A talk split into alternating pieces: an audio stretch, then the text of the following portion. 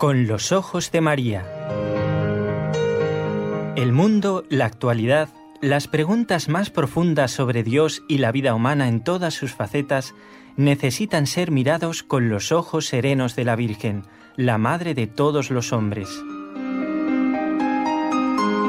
Con los ojos de María, un programa de NSE Producciones para Radio Católica Mundial conducido por Nelly Álvarez.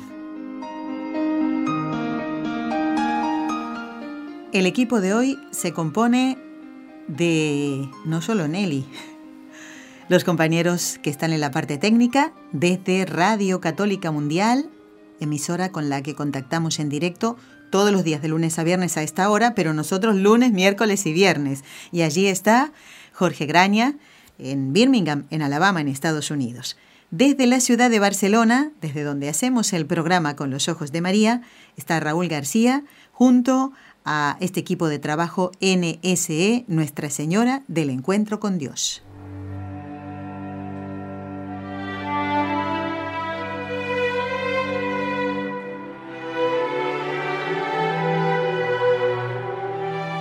Fátima.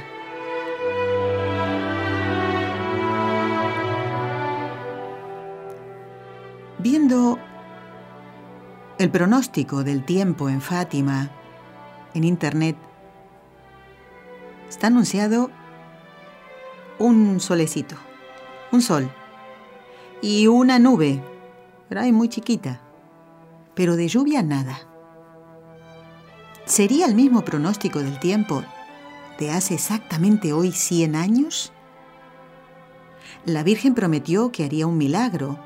Se le ha llamado el milagro del sol. Y podríamos decir que la lluvia también fue parte de ese milagro prometido. Es una de las preguntas que vamos a hacer a nuestra invitada y colaboradora de hoy. Ya lo habíamos anunciado, que estaría la hermana Gisela Salamea, en vivo y en directo con nosotros, para hablar de esos hechos del mes de octubre. Hoy justamente se cumplen esos 100 años de la última aparición allí en Cobadiría de Nuestra Señora. Hermana Gisela, a ti te tengo que decir muy buenas tardes y a los compañeros de América muy buenos días. ¿Cómo estamos, hermana? Buenas tardes y buenos días a todos. Muy bien, estoy Nelly, gracias por darme la oportunidad de estar nuevamente con nuestros oyentes de Con los Ojos de María para hablar de, sí, de como bien has dicho, la última aparición de Nuestra Señora de la Virgen de Fátima en la que ella nos da su testamento y que ciertamente es una es, es una aparición que marca la historia de la, Fátima es una aparición que marca la historia de la humanidad tanto en la historia de la Iglesia como en la historia del mundo. Y pues lo que dice la Virgen en un día como hoy hace 100 años pues es muy importante también para nosotros en el presente, en nuestro presente. Muy bien, entonces en nuestra historia también, en nuestra historia personal está María, quiere estar ¿Para qué? Para que estemos más cerca de Dios ¿eh? y vayamos al cielo. Hermana, te comento y a los oyentes también que ya nos estamos acercando al final de este ciclo eh, Fátima que hemos eh, comenzado hace 60 programas. Hoy es el número 61 contigo, para justamente recordar una y otra vez este mensaje de salvación. Y hoy fíjate qué bonito, ¿no? Los hechos de octubre son los que nos vas a relatar. Y mm, no podemos dejar de hablar del milagro del sol. Ya llegaremos a eso y veremos ¿eh? si contestas esta pregunta, que la lluvia era parte de ese milagro, pero eso más adelante. ¿eh? Bueno, pues vamos a empezar entonces, hermana, en el comentario de los hechos concretos de ese día. Parece mentira, cuando hablábamos antes de salir al aire con Jorge Graña en Radio Católica, decíamos, Jorge, 100 años, hoy exactamente, ah. un día como hoy, ¿verdad? Y uno se imagina, bueno, la, la, eh, el, el campo donde se aparece la Virgen hoy es otra cosa totalmente diferente. Han pasado 100 años. ¿eh? La gente que va allí, eh, bueno, irán caminando los que son del mismo pueblo de Fátima o los que están ahí en los alrededores, pero ahora se va hasta en avión, no a Fátima concretamente, pero ¿eh? en avión, en coche, en tren y demás. Vamos entonces a remontarnos a ese día. Hagamos como si como una composición de lugar. ¿Cuántas personas asistieron a esa última aparición de Nuestra Señora en Fátima? Pues mira, él estuve consultando los documentos al respecto, diarios incluso de la época. Los autores más, más eh, sólidamente fundados hablan de unas 70 a 100 mil personas que se dieron cita en, en Fátima, en, en la cova de Iría.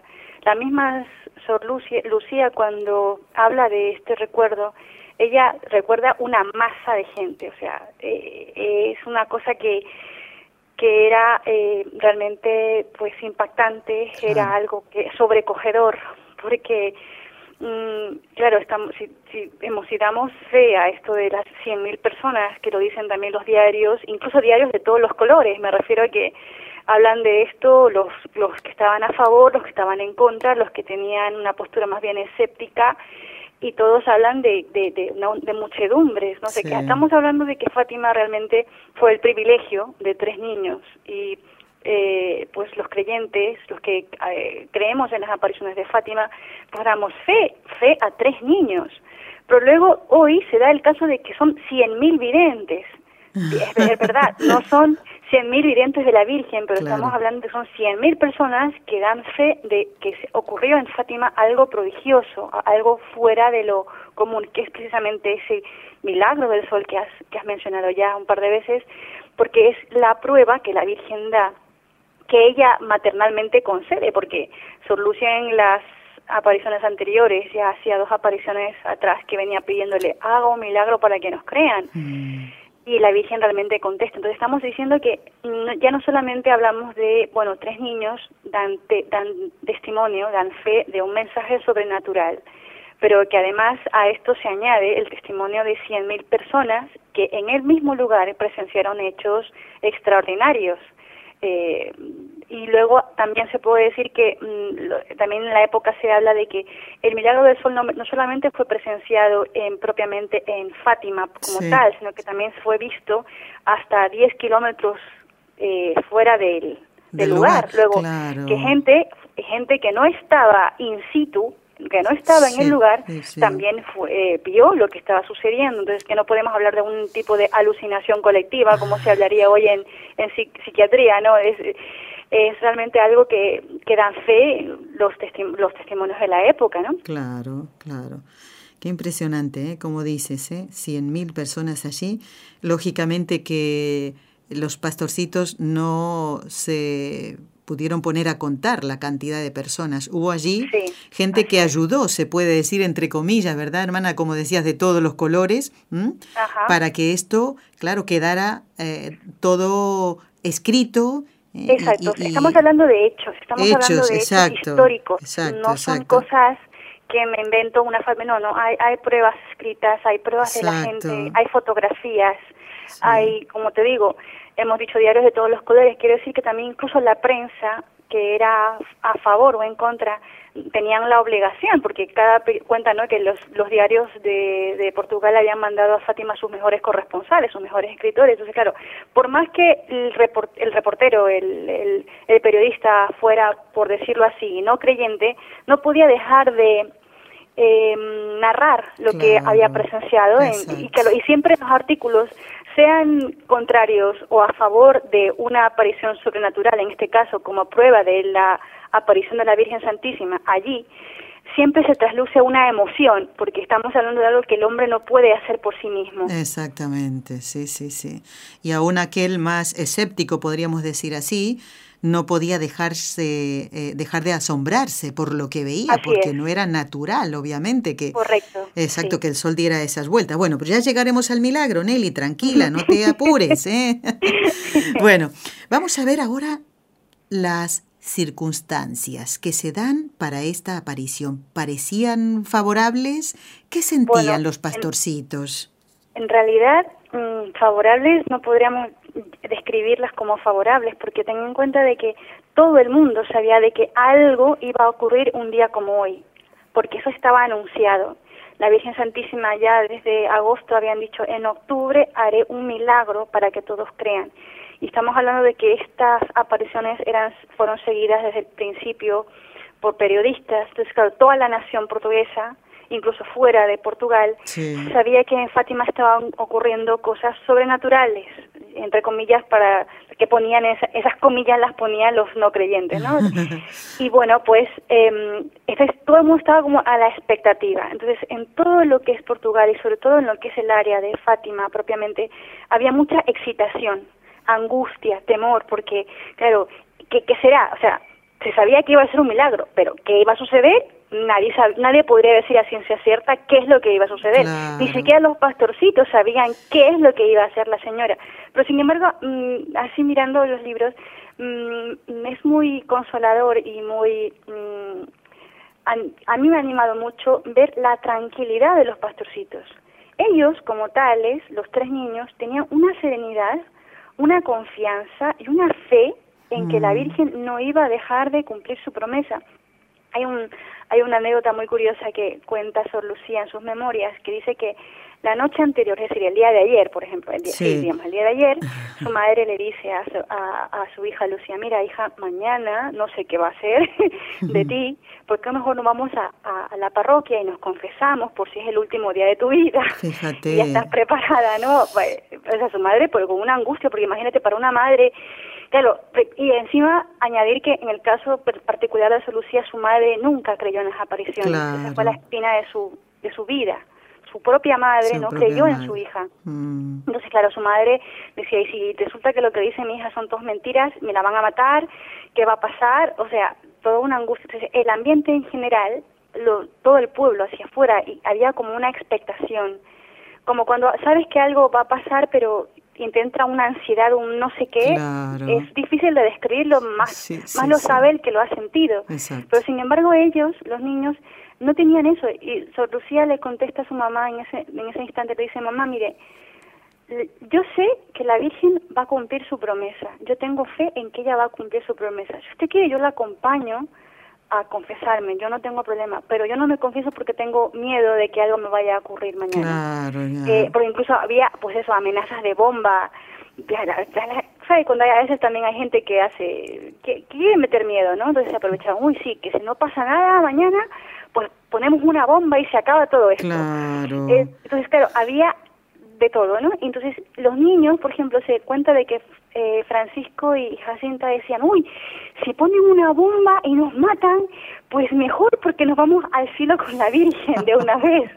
o sea, era tal eh, esa paz en Dios que tenían esos niños que tú solamente puedes decir, pues ciertamente tenían Espíritu Santo, porque normalmente pues nosotros estaríamos como con eso, como te digo, una angustia mortal. Pues, eh, no, ellos tenían una serenidad muy grande desde, desde los días anteriores y ya ellos ese día, el 13 por la mañana, pues fueron muy temprano a, a, la cova de Iría. Y bueno, como ya narraste al principio del programa, ciertamente en ese día había estado lloviendo desde madrugada, toda la noche lloviendo, lloviendo, lloviendo a cántaros y el clima frío. Eh, hay que tener en cuenta que es, la sierra portuguesa y baja mucho las temperaturas, más una lluvia fría. Y los niños no fueron temprano, porque claro, con el mar de gente que con el que se iban a topar, sus padres, teniendo que fuera el último día de sus vidas, los acompañaron. Y Jacintilla se cuenta que cuando iban de camino, su padre la llevaba y de repente con tal era tan la cantidad de gente que la niña fue aplastada y fue separada de la mano de su, de su padre y, la niña empezó a llorar como una niña normal que se angustia porque tenía a mi papá de la mano y ahora lo había perdido. La niña llorando porque era zarandeado de aquí para allá hasta que pudiese llegar al sitio. O sea pero quiero decir que esa esa paz sobrenatural, esa eso interno del alma no contrasta con el que ellos hayan sido niños. Pues claro. Pues Jacintita llorando porque se perdió de su papá. Normal. Pero sin embargo, ella estamos diciendo que ella el día anterior había dicho, si me ponen una bomba y me muero, me voy con la Virgen tan contenta. Claro. Es es la gracia de Dios que lo sostiene. Ciertamente la gracia da mucha fortaleza en, en tiempos difíciles, en momentos muy y eso, difíciles, sí, sí, sí. Y, eh, el Espíritu Santo da una fortaleza especial al alma y que se puede ver en estos niños, ¿no? Y además podemos decir, hermana, esto que acabas de decir dos veces, lo de la bomba. Eh, si tú um, le dices a un niño, eh, si no te portas bien, va a pasar tal cosa, no amenazarle con una bomba, por supuesto. El niño inmediatamente, si ha dicho una mentira, pues va a rectificar porque no querrá ese castigo, no querrá que le, que le dejen sin el postre, no querrá que le dejen sin el regalo que le han prometido. Pues mm, creo que esto que acabas de decir prueba que era evidente que los niños, nosotros lo creemos, claro, pero que estaban diciendo la verdad, porque si te mira, si no se echaron atrás cuando les mostraron la caldera llena de aceite, como diciendo, no, no, no, eh, eh, era una broma, ¿eh? Era una broma, estábamos, no, no, no, ellos estaban diciendo la verdad. Y aquí también con esto, ¿no? Este, estaban eh, dispuestos a dar la vida. Exactamente. Ese, ese, es el testimonio máximo de la fe, eso es lo que es el mártir. El mártir es el que es capaz de dar la vida por una verdad, la verdad de fe, la verdad divina. En este caso, pues ellos estaban diciendo en el, el episodio de la, del, del caldero, ¿no? El caldero hirviendo, pues ellos estaban, pues no lo digo, yo yo no voy a decir el secreto de la Virgen por nada del mundo, aunque me maten. Pues aquí, mm, aunque venga una bomba, eh, es que, bueno, yo tranquilamente muero, muero, me voy con la Virgen, pero lo que yo he dicho es verdad y lo sostengo con la vida. Exacto, y creo que la Virgen va a cumplir, ¿eh? para eso estoy aquí. Entonces, vamos entonces ahora a ver qué fue lo primero que les inspiró la Virgen a ellos. Pues mira, ellos, la Virgen, mm, más que, bueno, ya hemos hablado de esta confianza, esta serenidad, y ya al estar ahí propiamente en la coda iría... Sí el recogimiento. Se Lucía cuenta que ella, eh, cuando llega, pues claro, toda la gente, los que tenían paraguas, pues estaban rezando con sus paraguas allí en el y ella cuando ya iba a empezar la aparición Sor Lucía empieza el rosario y ya como un movimiento interior dice que se cierran los paraguas inspira fe porque imagínate en esa lluvia torrencial y que venga una niña y me diga a mí, cierra el paraguas. Sí, claro. Pues, exacto. Pues la Virgen inspira fe y estamos hablando de que no solamente a esos niños, sino también a esa muchedumbre que le hizo casa, porque se dio cuenta que efectivamente fue obedecida. Sí. Luego, bueno, ya llega un momento en que ella, cuando entra en ese éxtasis propiamente, ella ya, para ella no existe el mundo, para ella existe solamente la Virgen que se pone delante de ella. Pero quiero decir que la Virgen eh, inspira seguridad, inspira certeza, inspira fe en sus promesas. Eso es lo que de alguna manera los niños quieren transmitir también a los que le acompañan, a esa muchedumbre que les acompaña eh, en esa en esa, en esa circunstancia, en esa situación tan eh, contradictoria, digamos, tan, sí, eh, naturalmente hablando, imagínate, barro, lluvia, qué incómodo, qué frío, claro. hora de rezar el rosario, había gente que sabía que había por quedarse, por coger un buen sitio, se ve amanecido allí en, ese barrizal. Imagínate gente, estamos hablando de que gente humilde, a lo mejor sin comer, ayunos, quiero decir que son muchas cosas y, y estamos diciendo que esa gente, ¿qué, ¿para qué ibas? ¿Qué es lo que esa gente buscaba? ¿Qué buscaba? ¿Qué buscaba?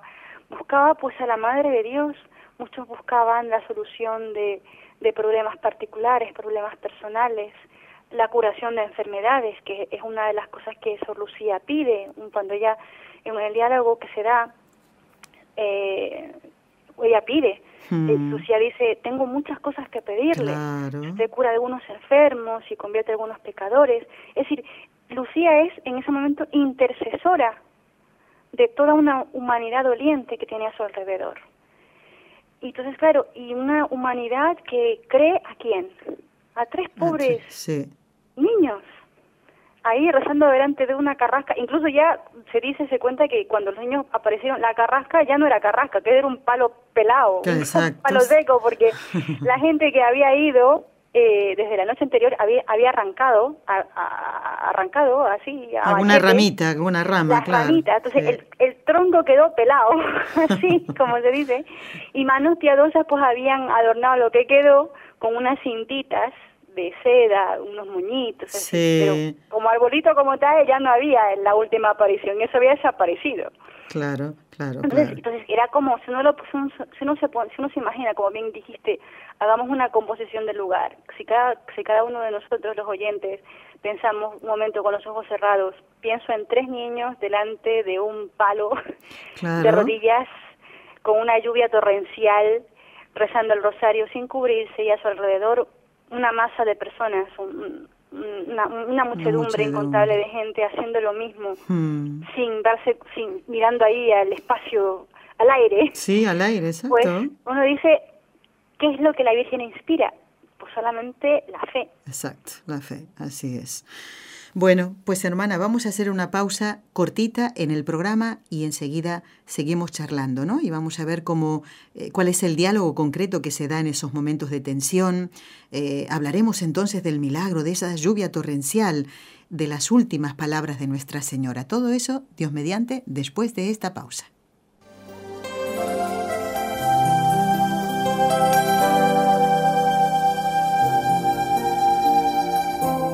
Estás escuchando en Radio Católica Mundial el programa Con los Ojos de María, en vivo y en directo, presentado por el equipo Nuestra Señora del Encuentro con Dios desde Barcelona.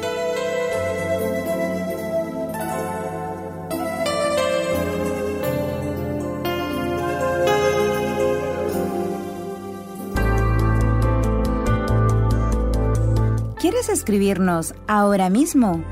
Puedes hacerlo al siguiente correo electrónico con los ojos de María arroba nsradio.com.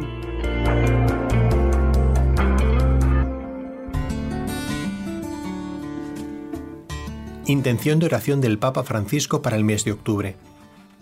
Por el mundo del trabajo, para que a todos les sean asegurados el respeto y la protección de sus derechos, y se dé a los desempleados la oportunidad de contribuir a la construcción del bien común.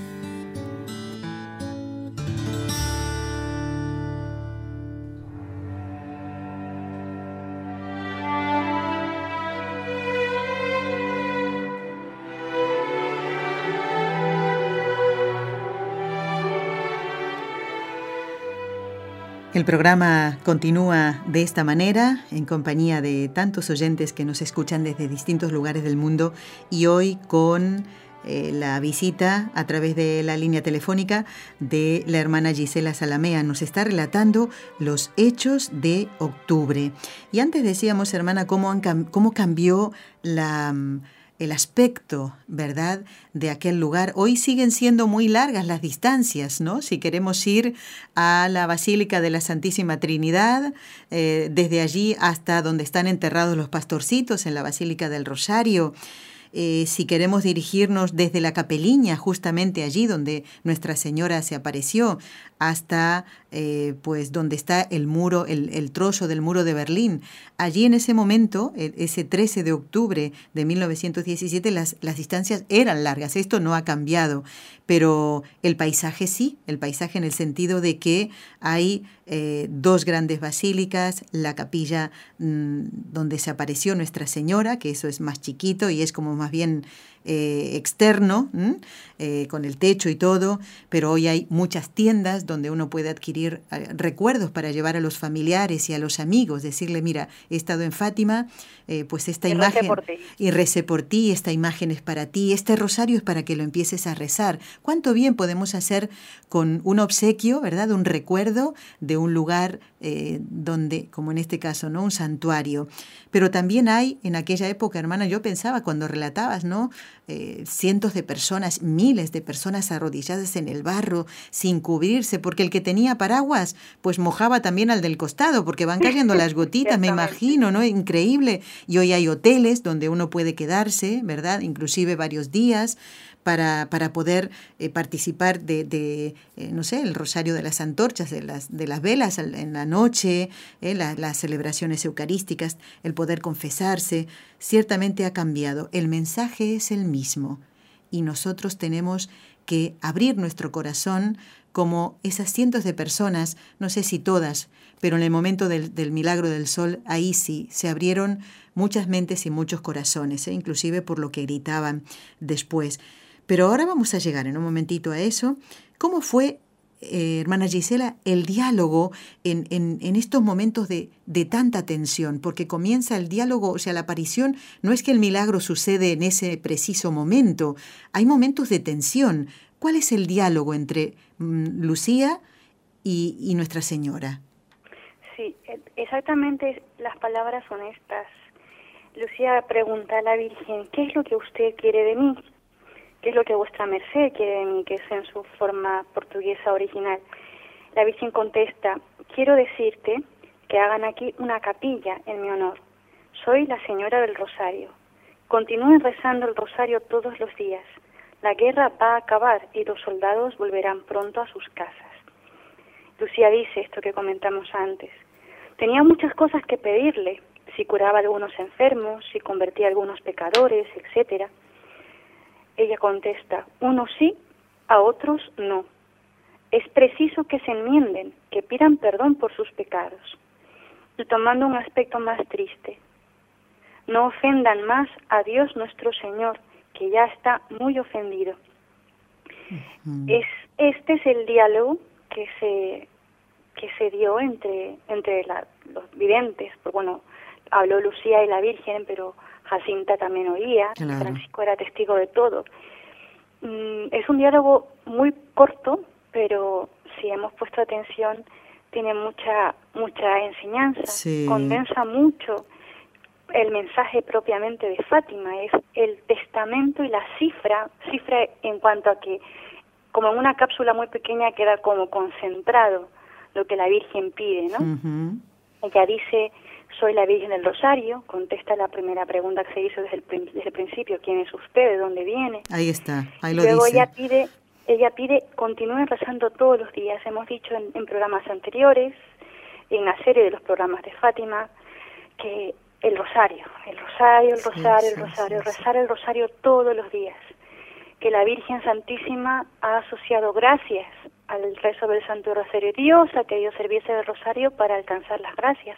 Luego ella promete, mm, la guerra va a acabar, que era en ese momento la preocupación mundial, a nivel mundial, que esta guerra sangrienta, la gran guerra que fue llamada eh, en la historia, la Primera Guerra Mundial, que acabe.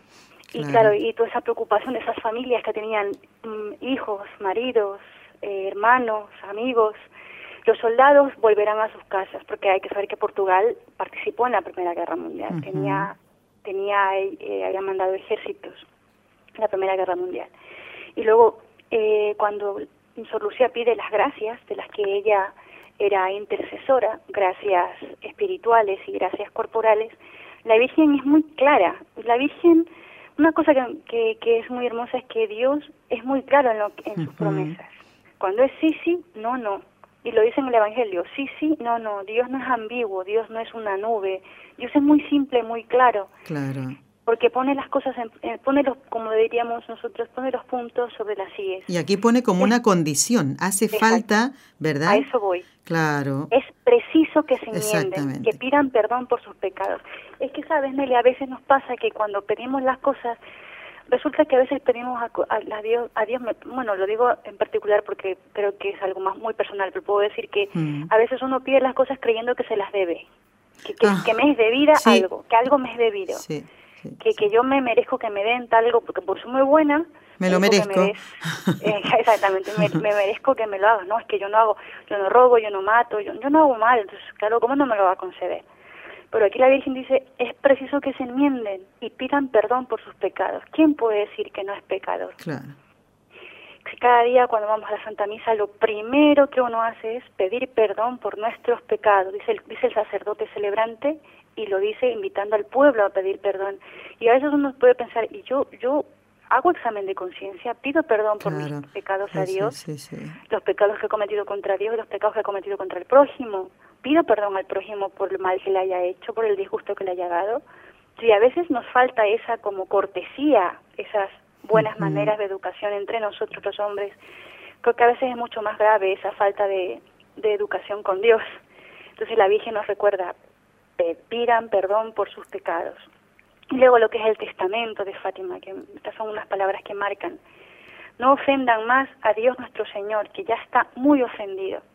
Esa es la razón por la que la Virgen viene a Fátima. Y eso fue lo último que dijo ella, hermana. Eso fue lo último, lo último que dijo y creo que es, si le preguntamos a la Virgen, Madre mía, ¿por qué viniste a Fátima? Por esto. Para que no ofendan más a Dios, claro. Así es. Esa, podría, esa es su respuesta. Esa sería, esa sería la respuesta. De la, pienso yo, así meditando en esto, digo, ¿por qué la Virgen vendría a Fátima? Pues para pedir esto, no ofendáis más a Dios que ya está muy ofendido. Dios no se merece, Dios tan bueno, Dios tan misericordioso, no merece ser ofendido por nuestros pecados, pero que es que además la Virgen es madre y sabe que si nosotros pecamos nos vamos al infierno, que, que es verdad el infierno, que nos podemos condenar, que somos libres y nos lo recuerda ella. Dios no merece ser ofendido por nosotros, ya está demasiado ofendido, pero es que además, si no paráis, las cosas son peores, tanto en esta vida como en la otra. y bueno, la cosa es que se puede inferir por lo que sucedió después, que fue comprobado en la historia. La Virgen ya en las apariciones de junio y julio dijo, si no os enmendáis, esta guerra acaba, pero vendrá otra peor. Y se cumplió. Claro. La Segunda Guerra Mundial. Luego, que no son bromas. Y no son bromas y, y que es el mensaje más importante, como que, que es lo mismo que es el Señor, ¿no? Porque el Señor en el Evangelio, ¿qué dice? Convertíos y creer en el Evangelio, que el reino de Dios está cerca. ¿Qué es convertirse? Pues eso, no pecar más. Exactamente. No hacer pecados. Pues la Virgen con esas palabras maternales dice, no ofendáis más a Dios, que ya está muy ofendido. Y podemos decir que, que ha, cambiado, ha cambiado algo la realidad. La Virgen habla de acabar la guerra. Hoy, hermana, nos enteramos que hay alguien que está tirando misiles y, y y Dios mío, solo pensar eso, que puede, eh, o sea, no no jugar, no jugar. Claro, pero estamos hablando, o sea, una persona que, bueno, que se le ocurre tirar misiles, pero luego... Todo lo que quieras. sí, pero luego los misiles que yo tengo a mi hermano en mi Exactamente. Pues ahí iba, a eso iba, a la guerra, a la guerra, pero guerra con todas las letras, ¿eh? en mi propia familia. Sí, en ¿eh? o sea, la desunión. ¿Cuántos esposos se faltan el respeto? Se, se odian los hijos a los padres, así. Superiores a eh, Los, trabajadores a sus superiores, sus jefes, etcétera, etcétera. Esas son las, las, pequeñas guerras, esas son las pequeñas guerras. Que ¿Y eso por qué? Porque, ¿Y eso por qué? Porque somos egoístas, porque porque buscamos cada uno va, va por lo suyo, cada mm. cual va buscando su, lo que me conviene. Y claro, mm, a mí me gusta una frase de una santa que dice, si quieres la unión, tienes que morir que es Santa Genoveva Torres Morales. ¿Qué ¿Eso qué significa? Porque él leía en, oración un texto que dice algo así como, eh, para que todos los mandamientos que tenemos en la ley de Dios nos llevan a una cosa, es decir, la unión con Dios. ¿Para qué diez mandamientos? Porque si yo los cumplo, me uno con Dios. ¿Por qué los diez mandamientos, los cinco mandamientos de la iglesia? Porque si estoy unida a la iglesia, estoy unida con Dios. O sea, todo, todo apunta a esa unión con Dios. Pero ¿qué pasa? Yo rompo esa unión por mi egoísmo. el pecado es romper con Dios. Pecar es romper con Dios, es romper. Entonces, si te fijas, cuando rompemos la unión en la familia, ¿cuáles son los, cuáles suelen ser las, los, los motivos? Ay, no, es que, es que yo tengo intereses particulares. Entonces, yo voy, yo voy, voy a mi interés, a mí me conviene tal y cual. Entonces, claro, si a ti no te conviene, pues fastidiate, aguántame. Entonces, ahí viene la, ruptura, ¿no? Como tú bien has nombrado. El marido tira para un lado, la mujer tira para el otro, los hijos tiran para otro. Pues en vez de ir todos a una, uncir todos el carro a una para buscar el bien común, pues no, es, mira, yo cada cual mm, busca un poco, pero es que es el, egoísmo que tenemos innato, y esa es la guerra interna que tenemos. ¿Y cómo yo venzo esa guerra interna? Pues haciéndome fuerza, es decir, muriendo a mí mismo, que es lo que dice el Evangelio toma tu cruz y sígueme. La cruz es esa, porque, por ejemplo, una, como ya hemos siempre hablado, es que, es que es algo muy típico. Por la mañana me tengo que levantar a hacer mis obligaciones. ¿Qué cruz cuando estoy muerto de sueño? Sí, sí, Pero tienes que levantarte, tienes que trabajar para dar de comer a tu familia.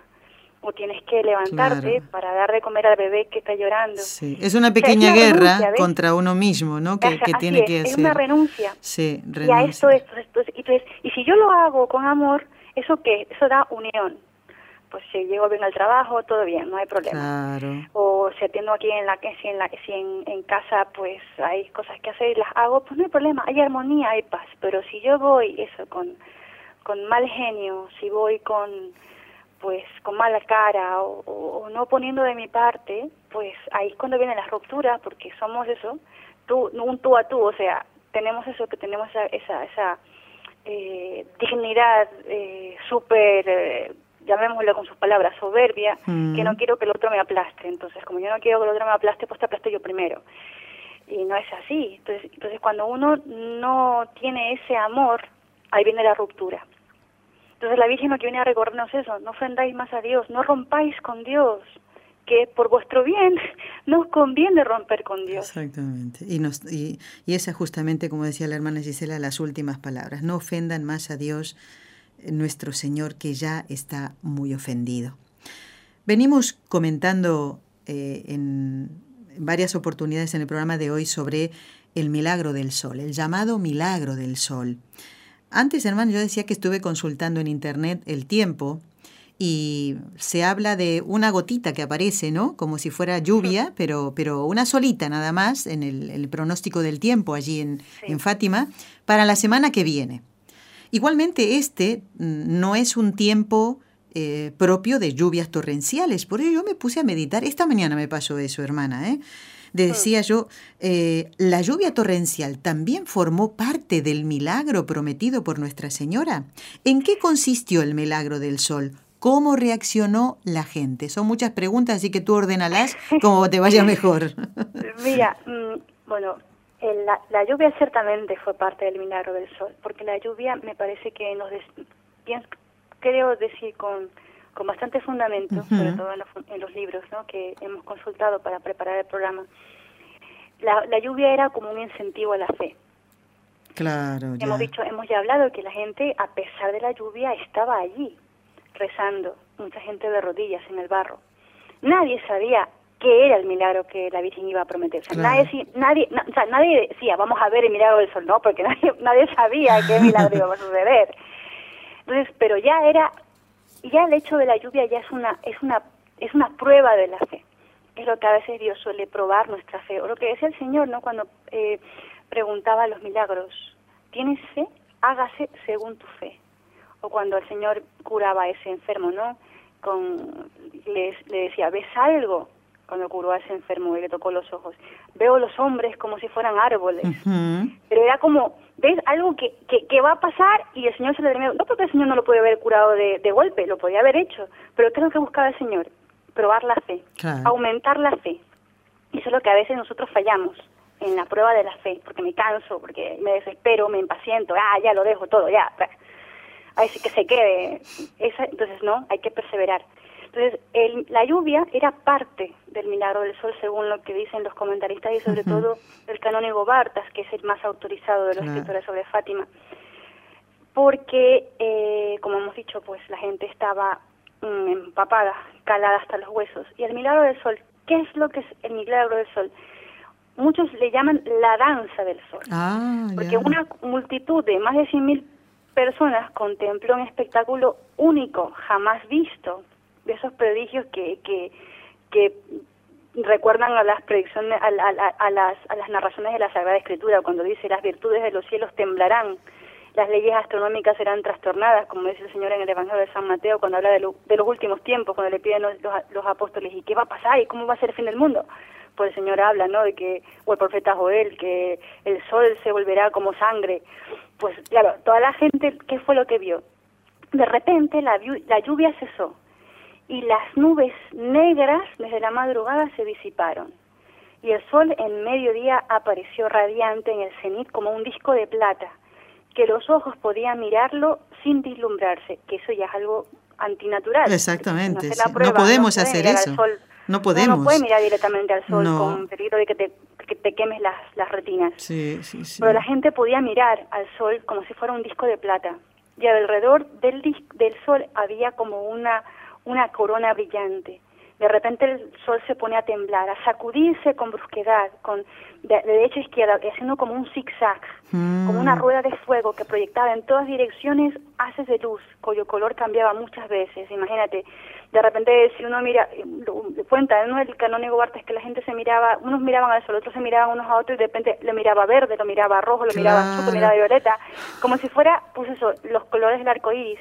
Y eso durante dos o tres minutos. De repente el, el sol se detiene unos instantes y luego vuelve a emprender su danza de luz de una manera incluso más resplandeciente. Otra vez viene a bailar, bailar, bailar el sol en el, en el sitio y de repente empieza como a, a, echarse hacia atrás, hacia atrás y les parece que se va, que se va, que se va y de repente el sol empieza a acercarse a la muchedumbre y ahí la gente empieza a gritar. Porque parece que el sol se va a desprender del firmamento y, y a saltos la gente va ve como que se acerca hacia la, hacia, hacia la multitud y la gente empieza a gritar porque dice ya, Virgen Santa, Virgen bendita, se acabó el mundo. Cuentan las crónicas que la gente empezaba a rezar el credo, empezaba a levantarse del suelo diciendo uno la gente había algunos que empezaban a confesar públicamente sus pecados porque pensaba que se moría. O sea todo y eso claro la gente Virgen Santa Virgen bendita.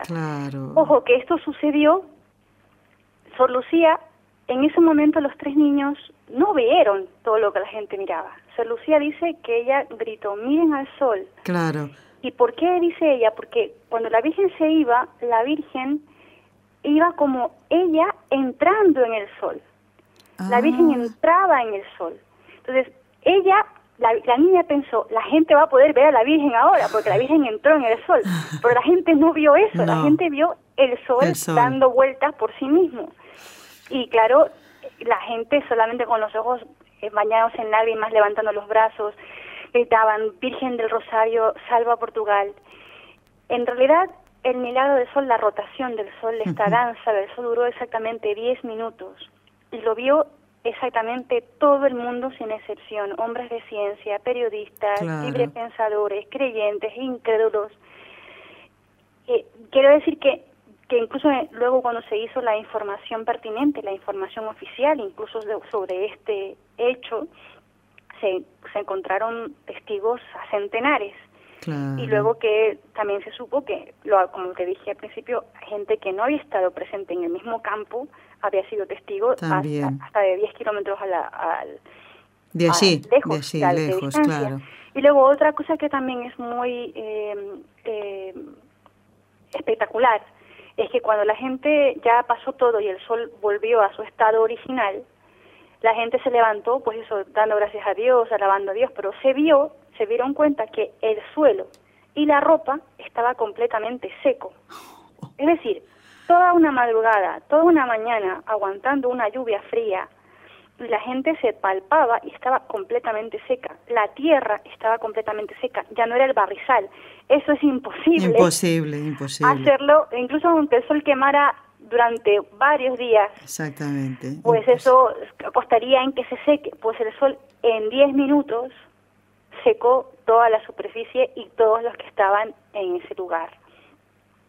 Claro, la gente pues la creían, creían, creyeron o sea, vamos, y los que no estaban como en mala voluntad, por lo menos se quedaron callados. Exacto. No dijeron nada porque era un poco obvio que empezar a decir tonterías, aquí no pasó nada, la gente creo que lo hubiera linchado. Se lo comían ahí, claro, claro. Y bueno, la gente, porque la gente pues acabó todo y los niños, claro, los niños estaban en otra, en otra dimensión, podremos decir la gente pues se abalanzó hacia ellos queriéndolos tocar, que es una reliquia viviente, que la Virgen les ha hablado, que sean, sois benditos, y todo el mundo quería hablar, y, y qué dijo la Virgen, y qué dijo la Virgen, y qué dijo la Virgen. Quiero decir que, y ya, bueno, por lo menos la gente se cuenta que la gente que estuvo en ese momento sintió más que, más que el estupor por algo tan magnífico, tan maravilloso, tenía como la certeza de una presencia materna. Para mucha gente, sobre todo para los creyentes, eso fue como la confirmación de la presencia de María. Aunque no la hayan visto directamente, claro, claro. La presencia de la madre en suelo portugués que ha querido venir a esa tierra a, a, dar un mensaje y que verdaderamente era ella, porque ningún hombre, ninguna técnica puede lograr a campo abierto que suceda una cosa así. ¿No? Hoy podríamos decir, bueno, estamos a 100 años después, ya como tú bien has dicho, Fátima ya es otra cosa, ya hay otro otro otro paisaje, quizás a lo mejor con efectos especiales, yo qué sé, se puede lograr una cosa así. Pero estamos hablando de que quizás por la noche puedes lograr una cosa así, pero estamos diciendo que esto pasó en pleno día, a mediodía, a campo abierto, en un barrizal. Te estamos hablando de que hace 100 años no había las técnicas que hay hoy para hacer este tipo de ilusiones ópticas. Imposible, imposible. Que no, que no, era simplemente la señal de Dios, la señal prometida. Bueno, pues ahora vamos, hermana, a rezar las tres Ave Marías y yo quiero encomendar a todas las oyentes que tienen el nombre de Fátima, también a todas las personas que en este momento están allí en el santuario con motivo de este centenario, y también, ¿sabes qué? eh, te quiero invitar a encomendar a Maribel. Maribel, que es una oyente de Colombia, que suele hacer eh, viajes eh, a Villavicencio, donde ha estado el, Papa, y nos dice que agradece este programa, que le ha servido mucho, este programa con los ojos de María, ¿eh? y este, este concretamente también, dice, he aprendido con ustedes y le cuento que nuestro párroco nos ha autorizado una procesión el viernes 13 de octubre con la imagen de Nuestra Señora para conmemorar la aparición de ese día.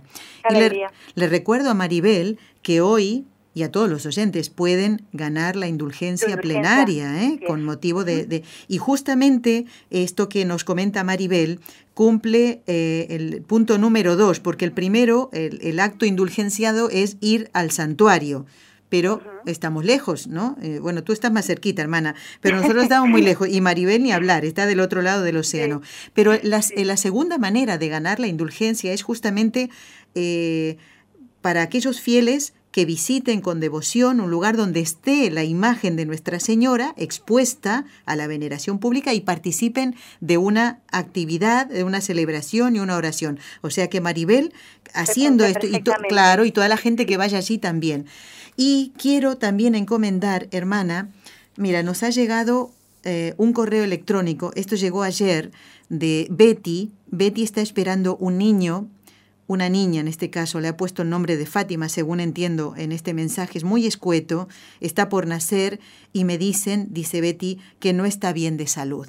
Pues mm. Betty, mira, hoy con la hermana Gisela y con todos los oyentes vamos a encomendar a este bebé que tú llevas en tu vientre y que entiendo le has puesto el nombre de Fátima, para que Nuestra Señora eh, te proteja y le proteja a, este bebé, que seguro que lo esperas con tanto cariño, porque si no, no estarías tan preocupada eh, por, por, la salud de, de, de ese bebé.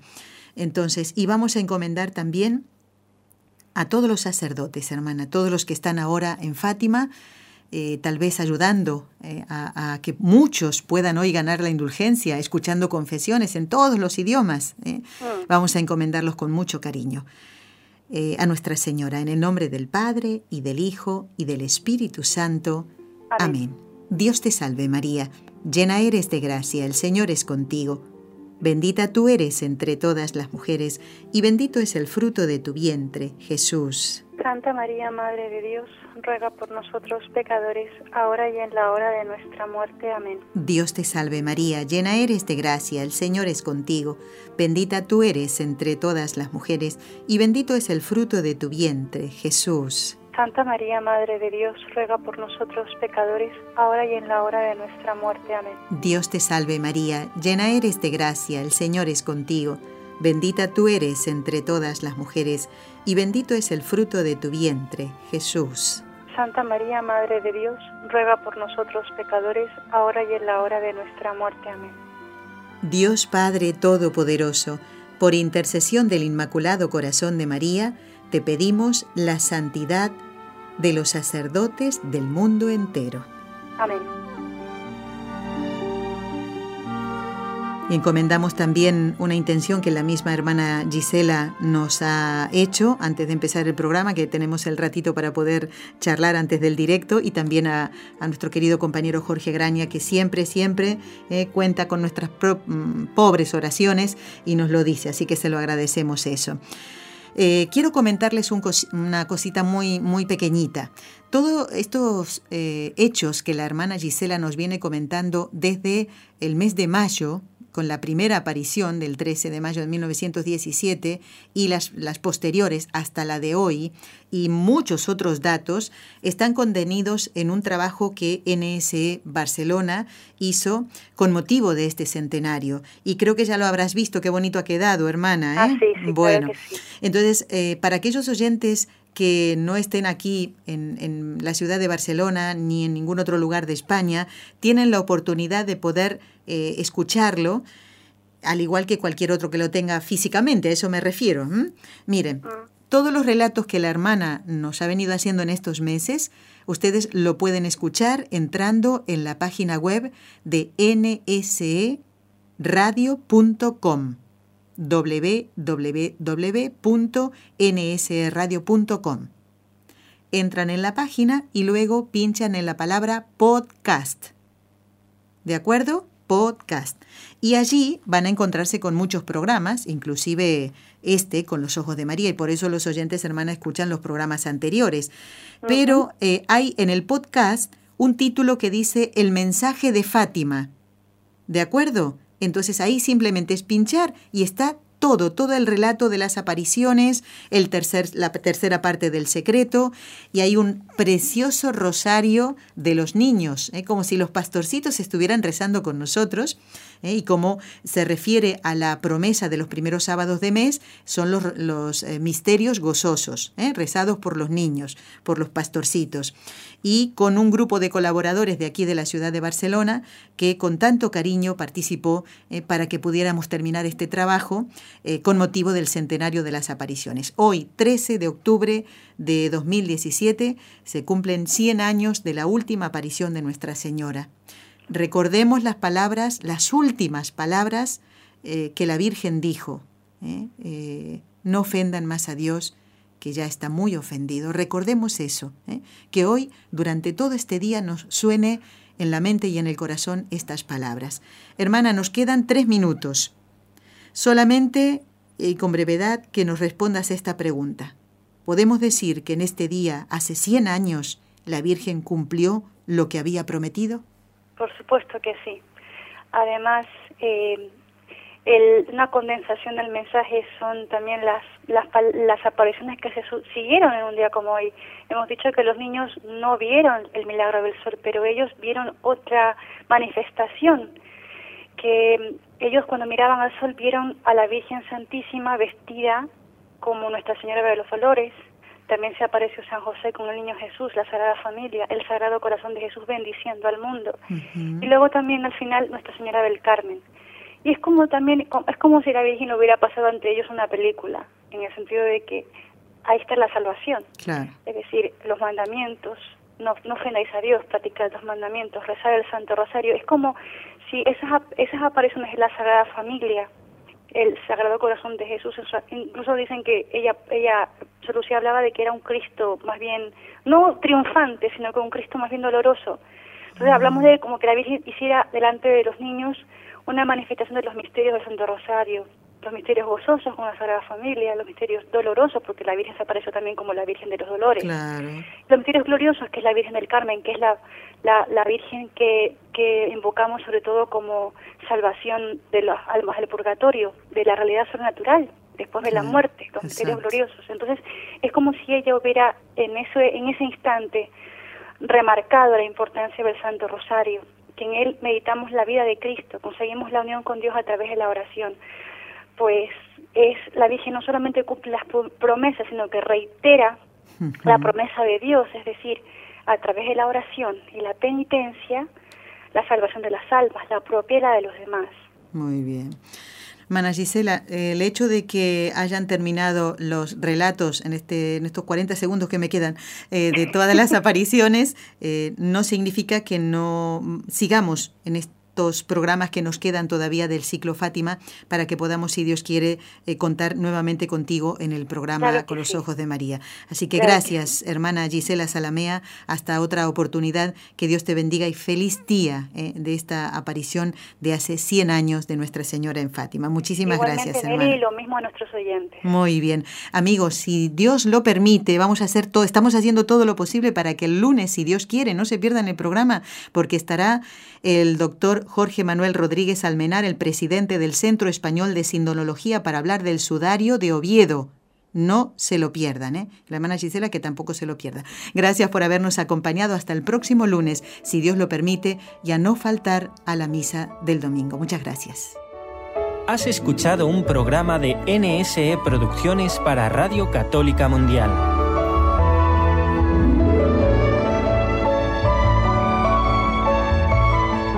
¿Quieres conocernos? Escríbenos al correo electrónico con los ojos de María arroba nsradio.com. Envíanos tus sugerencias o comentarios con los ojos de María arroba nsradio.com.